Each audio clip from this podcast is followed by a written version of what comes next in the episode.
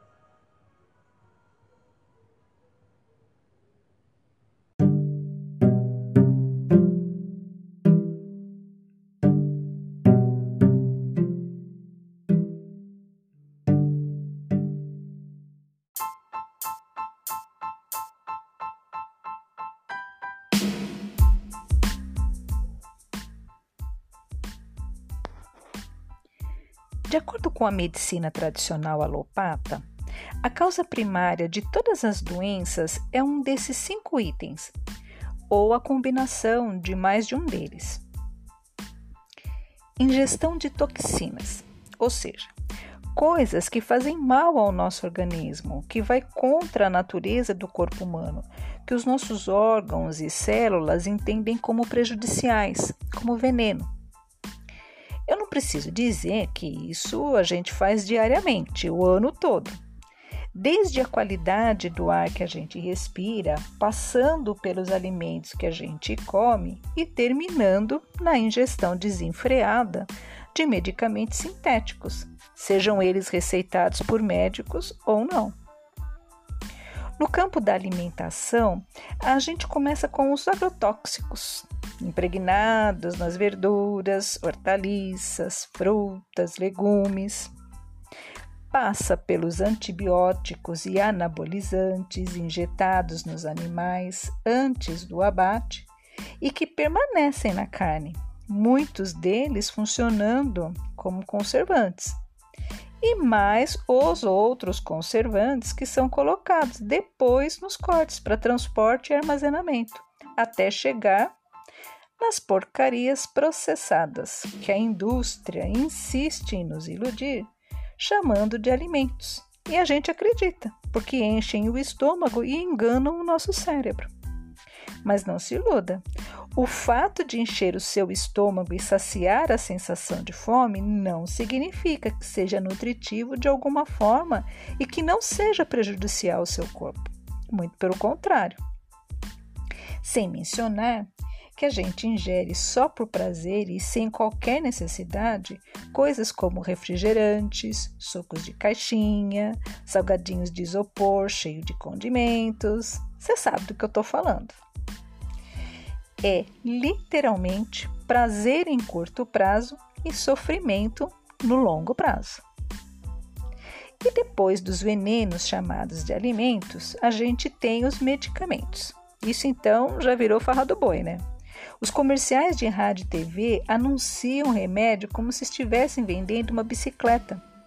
Família feliz dá Novalgina com, com sabor de morango e tampa dosadora para seus lindos filhos. Doeu as costas? Não se alongue e nem faça com pressas.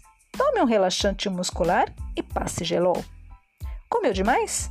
Tome Eno ou um dos seus concorrentes. Você está cansado e estressado? Tome Vitasai. E por aí vai.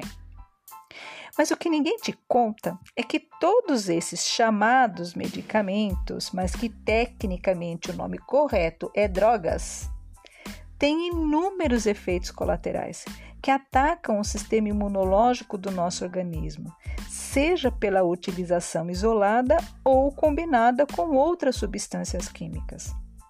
Aliás, como dizia meu professor de química, o Edwin, do cursinho pré-vestibular, tudo é química e se combinou um com o outro, algum resultado vai dar, mesmo que seja um simples feijão com arroz.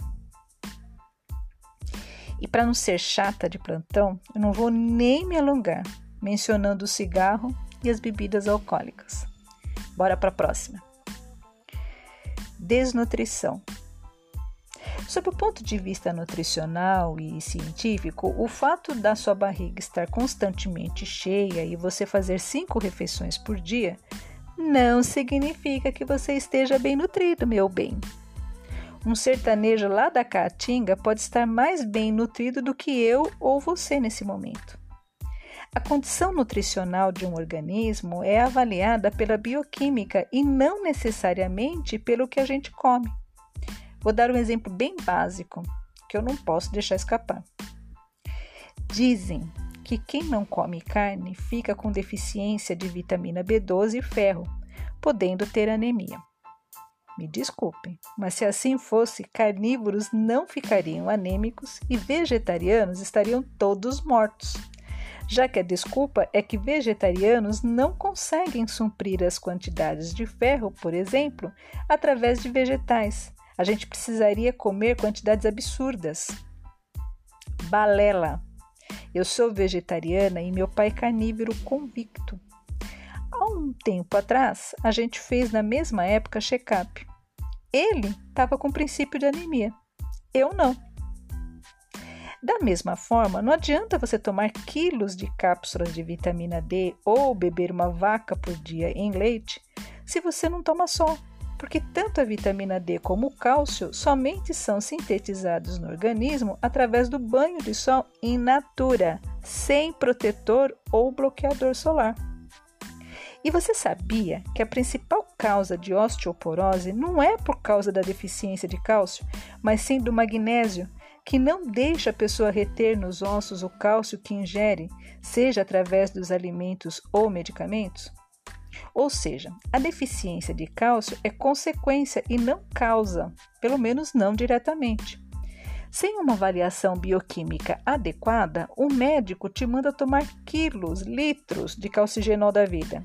E você solta tudo no xixi, se estiver com os índices de magnésio errados, podendo provocar inclusive problemas renais.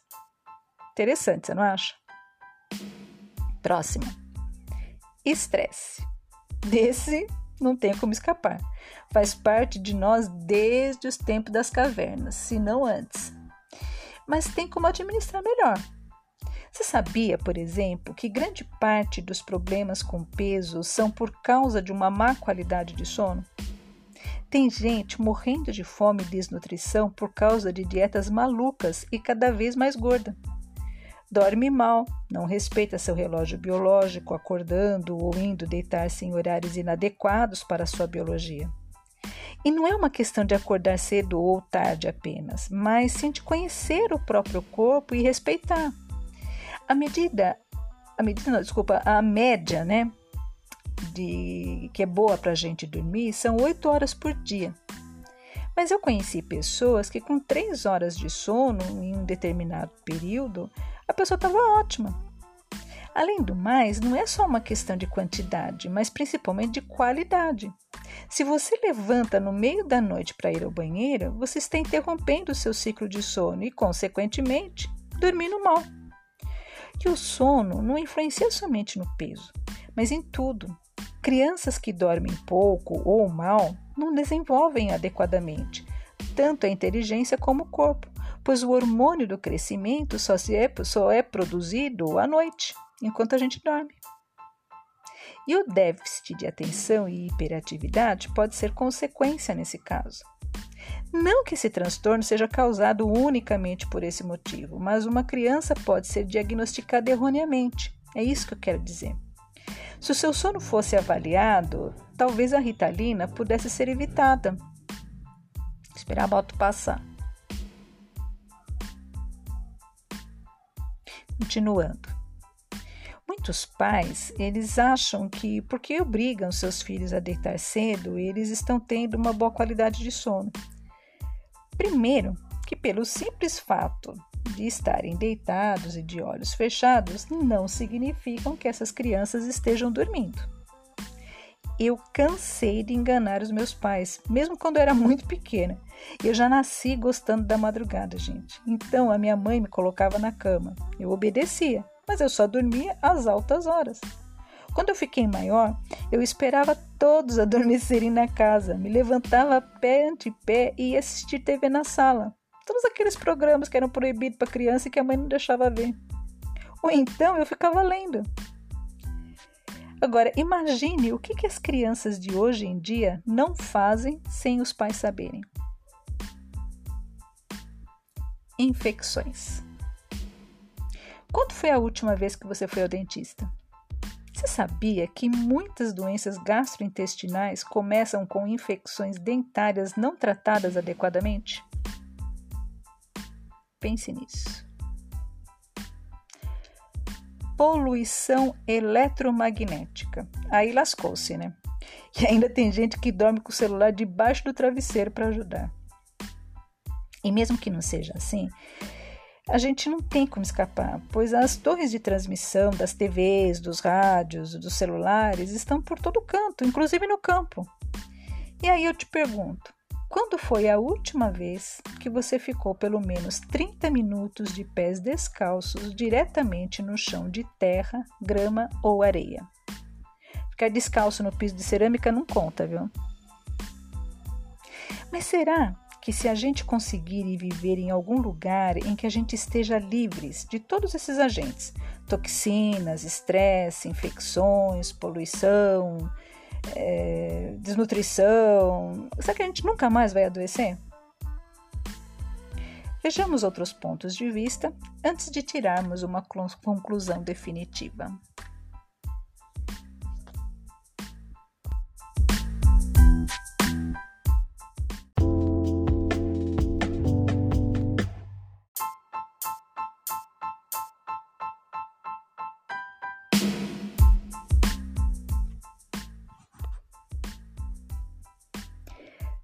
Uma visão sistêmica baseada nas constelações familiares, doenças são chamadas de sintomas, o que significa dizer que não importa a doença, ela não é o seu problema, mas sim o caminho que a natureza escolheu para te mostrar que algo muito mais profundo está ocorrendo na sua vida, por descumprimento seu ou de algum membro do seu sistema familiar de pelo menos uma dessas três leis do amor o dar e o receber, o direito de pertencer e a hierarquia. Sendo que normalmente a maioria das doenças se manifestam em nós como consequência, como sintoma de alguma exclusão, quando foi negado a alguém, seja em um passado próximo ou distante, não importa, o seu direito natural de pertencer àquele sistema familiar. Muitas das doenças que a gente manifesta ao longo da vida têm muito a revelar sobre a nossa relação com os nossos pais e o sistema familiar de cada um deles, que nós herdamos e transmitimos aos nossos descendentes. E veja bem, eu não estou falando de DNA, mas sim de vibrações energéticas que os biólogos chamam de campos morfogenéticos, muito estudado entre os animais, incluindo o bicho-homem.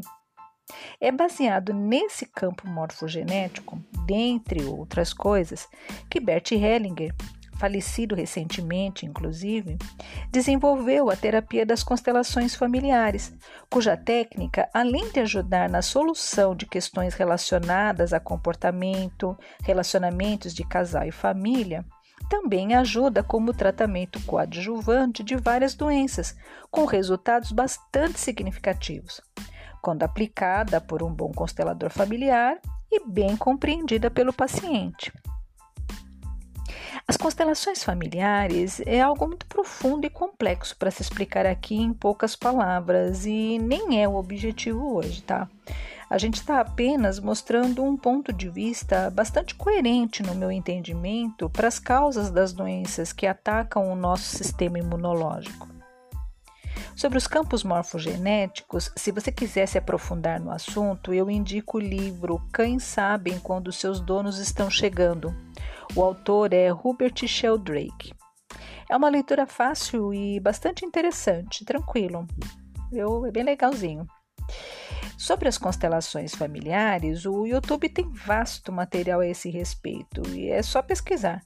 Ou então, leia os livros escritos por Bert Hellinger. Eu, nesse momento, eu estou lendo Ordens do Amor, um guia para o trabalho com constelações familiares. Estou gostando bastante. Mas voltando à análise do porquê a gente adoece sob um ponto de vista sistêmico. É, a nossa relação com papai e mamãe não influencia a nossa trajetória pela vida somente no campo comportamental, mas influencia também a saúde do nosso corpo físico. De uma forma simplificada, a gente pode entender assim: os sintomas que se concentram na região da cabeça normalmente estão relacionados à função pai, na nossa relação com ele, independente da gente considerar boa ou ruim. Porque quando você começa a estudar as constelações familiares, descobre que o conceito de boa relação e má relação é bem relativo, viu? Dentro desse mesmo raciocínio, os sintomas que se concentram na região do corpo que vai do pescoço ao umbigo estão relacionados à função mãe. Já os sintomas que se concentram abaixo do umbigo têm a ver com a gente mesmo a soma psicológica e afetiva que a gente faz do nosso papai e da nossa mamãe. E normalmente se referem à nossa criatividade e sexualidade. Agora, uma coisa muito importante precisa ser dita aqui. Nas constelações familiares, embora a gente possa tomar carona na história dos outros e, a partir disso, fazer grandes reflexões a respeito dos nossos dramas familiares e pessoais, cada sistema familiar é único e a história do vizinho é a história do vizinho e a sua história é a sua história. Então, o meu histórico de vida pode ser muito semelhante ao seu. A gente pode ter passado pelas mesmas experiências marcantes e também termos contraído ou desenvolvido as mesmas doenças. Mas isso não significa que a minha solução seja a mesma que a sua, e vice-versa. Uma visão semelhante à das constelações familiares é a da metafísica. Um dos campos de estudo da metafísica são as nossas relações e interações com o universo. A metafísica estuda os princípios da realidade para além das ciências tradicionais: física, química, biologia, psicologia. E dentro desses estudos não poderia ficar de fora a causa das doenças. São também cinco causas primárias. Primeiro, fuga. Quem nunca? Às vezes você está com uma situação se prolongando indefinidamente e a coisa vai se agravando, agravando, até se tornar um baita de um pepino. E a tensão vai aumentando e você finge que não é contigo. Sabe, aquela questão que só vai encontrar solução se você mudar de comportamento ou reavaliar os seus valores? Então, quando você menos espera, leva um tombo, não sabe explicar como, porque estava parada tem fratura exposta e é obrigada a ficar de molho por meses, trancada em casa, sozinha, sozinho, até que olhe de frente para o que tem de olhar. Segundo, emoções não expressadas. A gente está vivendo em uma sociedade em que a gente confunde controle emocional com bloqueio emocional. E assim, a gente se sente, se a gente sente raiva ou se a gente acha que foi injustiçado ou está magoado com alguém, por exemplo, em nome desse suposto controle emocional, a gente sufoca as nossas emoções e, à medida em que essas situações vão se repetindo ou se prolongando nas nossas vidas, nós adoecemos. Normalmente de doenças que atacam os pulmões se o bloqueio emocional estiver ligado à tristeza. Garganta, se houver ligação com coisas não ditas, respostas não dadas, sabe? Aquele bom e velho sapo engolido. Então, né? Dá nisso. Faringite, laringite. Se a emoção for raiva, daí quem costuma pagar é o fígado. Terceiro, autopunição. Aí já tem a ver com culpas reais ou imaginárias. Isso mesmo, imaginárias.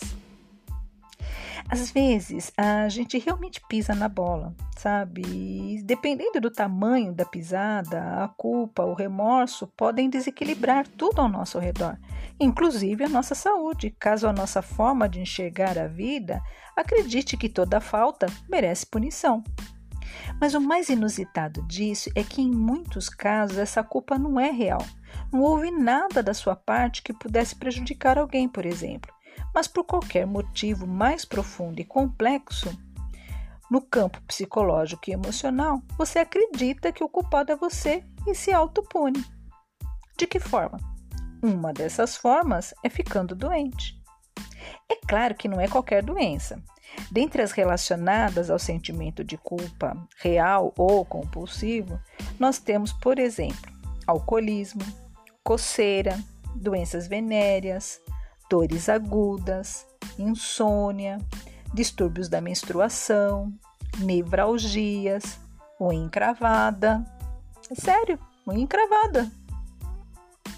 A lista é interminável. Tudo depende da natureza dessa culpa e da intensidade, claro, né? A rinite alérgica é muito comum entre crianças onde o clima familiar é tenso provocado por discussões entre os pais ou chantagem emocional por parte de algum deles. Inexplicavelmente, crianças se sentem responsáveis pela felicidade e pelo bem-estar dos pais. Quando algo não vai bem no clima familiar, é muito comum que essa criança se sinta culpada é claro que isso não é verdade, mas a psique infantil não entende isso e pode carregar esse sentimento até a vida adulta, inclusive. Necessidade de atenção. O ser humano é um bicho muito estranho mesmo, viu? Normalmente, a gente só dispensa mais atenção ao próximo em casos negativos, tipo doenças. Faz o teste. Entra no seu Facebook, e insinua que não está bem. Depois, publique algo maravilhoso que te aconteceu. E depois, compare a quantidade de comentários entre um post e outro. Não falha o post do Fátima está se sentindo doente. Fátima está em hospital das clínicas, vai bombar. Se você deixa o seu perfil público, vai ter comentário do amigo, do amigo, do amigo, do amigo, do amigo, do amigo, do amigo. O triste disso tudo é que muitas vezes a gente traz esse comportamento de casa, onde só se obtém a atenção do papai e da mamãe através de comportamento inadequado ou quando a gente está doente. E o mais doido disso é que a gente realmente fica doente. Parece que as nossas células, o nosso metabolismo entra em colaboração e adoece, só para a gente não passar por mentiroso, entendeu? Problemas crônicos na parte superior das costas, por exemplo, podem indicar essa carência emocional. Mas não é só isso, é claro, né? Depende muito da natureza específica do problema. E por último, temos o bom e velho estresse. Uma coisa que não que quase não acontece com ninguém ultimamente, né? Pensa, pensa bem. Você está há algum tempo jogando nas 11 posições ao mesmo tempo. Todo mundo te avisa que você precisa delegar mais, pedir ou aceitar ajuda, mas você está ali, firme que nem geleia. até que seu corpo te mostra quem é que manda nessa dimensão. Cãibras constantes podem ser um aviso leve de que o nosso limite está chegando.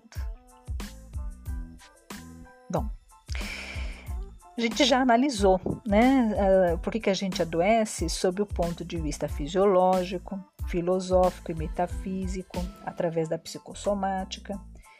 Mas será que as religiões têm algo a nos dizer a esse respeito?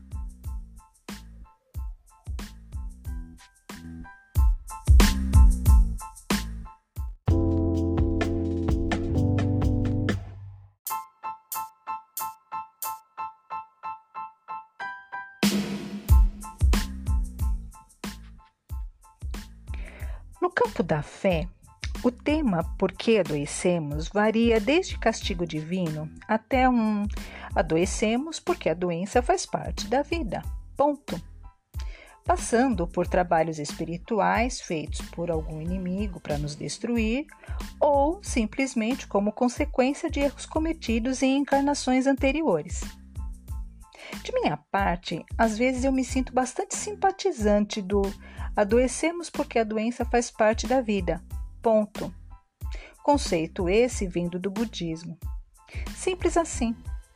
Porque o mais importante, depois que a gente já está com algum problema de saúde, é saber como viver aquela experiência e que lições que a gente pode tirar dela. Porque cá entre nós, chega a ser arrogante da nossa parte, olhando sob o ponto de vista religioso, querer saber por que, que a gente adoece. É como se a gente pedisse satisfações ao Criador, você não acha? Porque a gente não faz questionamentos do tipo: por que, que eu sou saudável? Por que, que eu fiquei rica? Por que, que eu sou linda e maravilhosa? A gente só quer saber os porquês da vida quando as coisas não ocorrem do jeito esperado. Fala sério, né? Por outro lado, tirando o aspecto religioso e de preferência em caráter preventivo, eu gosto de aplicar na minha vida um combinado de tudo e mais um pouco de tudo que eu te falei até aqui. Eu penso que não adianta a gente cuidar do corpo se não cuida da mente, das emoções e da nossa relação com o princípio de todas as coisas, popularmente chamado de Deus. Mas para mim, tudo começa a terminar na começa e termina na alma, naquilo que a gente é, naquilo que a gente sabe e acredita saber. A partir disso, é que os agentes externos conseguem chegar no meu corpo, tipo as toxinas, poluição eletromagnética, etc, etc, etc. Surpreendentemente, foi um médico alopata que me deu a primeira dica de que havia algo mais entre mim e as doenças que habitualmente se manifestam em mim. Eu tinha uns 20 anos, não mais do que isso. Eu cheguei no seu consultório com uma crise de gastrite fatal, que eu tinha certeza de que tinha virado úlcera perfurada, de tanto que me doía o estômago, pois até desmaiado de dor eu já tinha naquela semana e nem água eu conseguia mais ingerir. O bom e velho Dr. Miguel, que Deus o tenha. Ele começou tratando a minha avó materna e já estava tratando a quarta geração da nossa família. Então ele me conhecia desde criança. Vendo meu desespero, chorando de dor, ele pegou um caderno antigo e me mostrou as suas anotações sobre a primeira vez que ele me consultou. Eu tinha por volta de quatro anos, segundo ele. Calmamente, ele me perguntou como que estava a minha vida pessoal e eu contei. Para resumir, ele terminou a consulta dizendo: não se preocupe que você não está com nenhuma úlcera. Eu vou te passar uma receita que vai te curar rapidinho. Mas guarde uma coisa: você tem uma saúde de ferro. Quando está bem emocionalmente, você pode beijar tuberculoso na boca que não te acontece nada. Mas quando não está. E eu sarei. De verdade, nunca mais eu tive gastrite. Os anos se passaram e eu fui observando, estudando, observando não só a mim, mas outras pessoas ao meu redor, e eu posso te afirmar: tudo tem uma causa primária na alma humana. Muito antes do corpo adoecer, a alma e a mente já adoeceram várias vezes. Eu vou te dar mais um exemplo prático e pessoal para encerrar. Tempos atrás eu descobri que eu estava com um nódulo de quase 3 centímetros na tireoide, um nódulo sólido. A cada novo exame que eu fazia, sempre dava 50% de chance de ser cancerígeno. E eu, calmamente, mais atenta, fui fazendo exame por exame à medida em que o médico me solicitava. Um dia, conversando com um amigo muito querido, ele me disse: Mas como você pode estar com suspeita de câncer se você se cuida tanto, se alimenta tão bem, é magra, saudável? Toda aquela lista enorme que a gente costuma fazer quando quer entender uma situação que a gente absolutamente não entende. Sabe o checklist? Para saber onde as coisas deram errado e a gente não percebeu? Eu me lembro que eu respondi para ele que, eu, que só cuidar do corpo físico não bastava, ainda que seja muito importante. Outros aspectos precisavam ser levados em conta. E daí eu fui consultar as minhas anotações sobre as causas psicossomáticas das doenças. Bingo!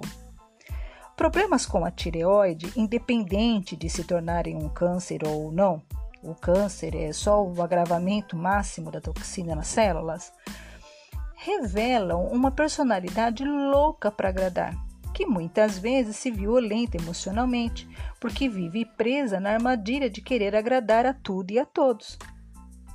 Para falar a verdade, eu não tenho uma personalidade assim. Via de regra, eu mando todo mundo passear quando começam a exigir de mim o que eu não tenho para dar, ou estão tentando abusar da minha boa vontade. Se você se agrada de mim, seja bem-vindo. Se não se agrada, vá com Deus.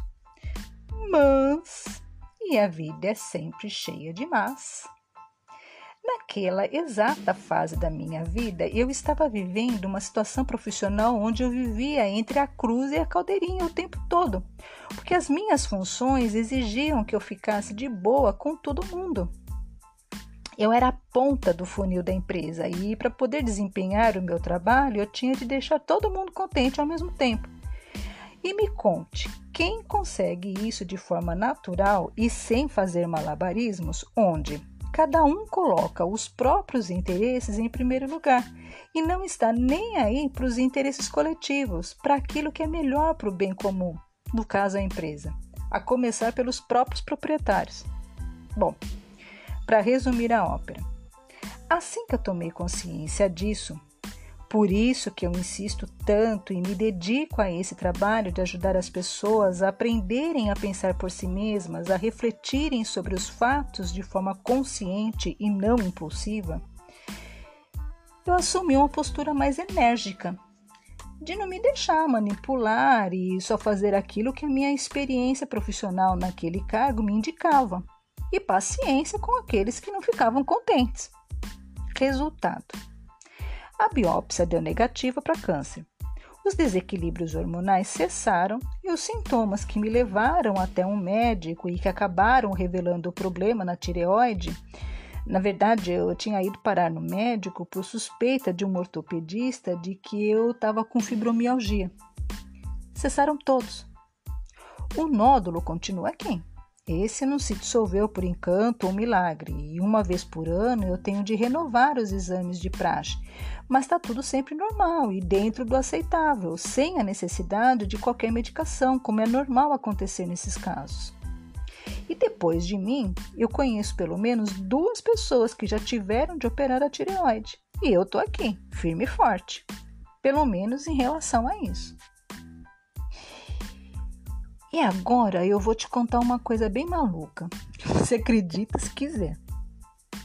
Toda vez que eu tô caindo nessa armadilha de querer satisfazer alguém insatisfeito por natureza, violentando o que, que eu penso e sinto em nome de uma falsa harmonia, você acredita que eu sinto a região do meu pescoço queimar bem do lado em que o nódulo está? É como se o meu corpo me lembrasse cuidado, olha o que pode te acontecer. E eu mudo a minha postura mental e emocional imediatamente. Eu vou ficando por aqui. Como todos os outros temas, nada está fechado. Contrário, Essa foi apenas mais uma porta que se abriu para as suas reflexões. Eu te desejo saúde. Te vejo no próximo podcast. Até lá!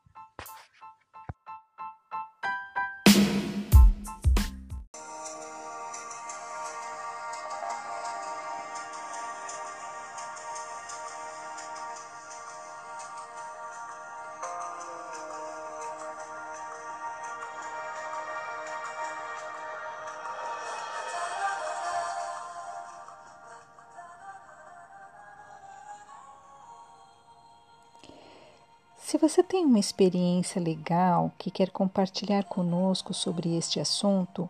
Ou quer sugerir temas para os nossos próximos episódios, siga-nos pelas redes sociais e deixe lá o seu comentário em facebook.com insights.fatimalima e no Instagram arroba fatimalima.insights.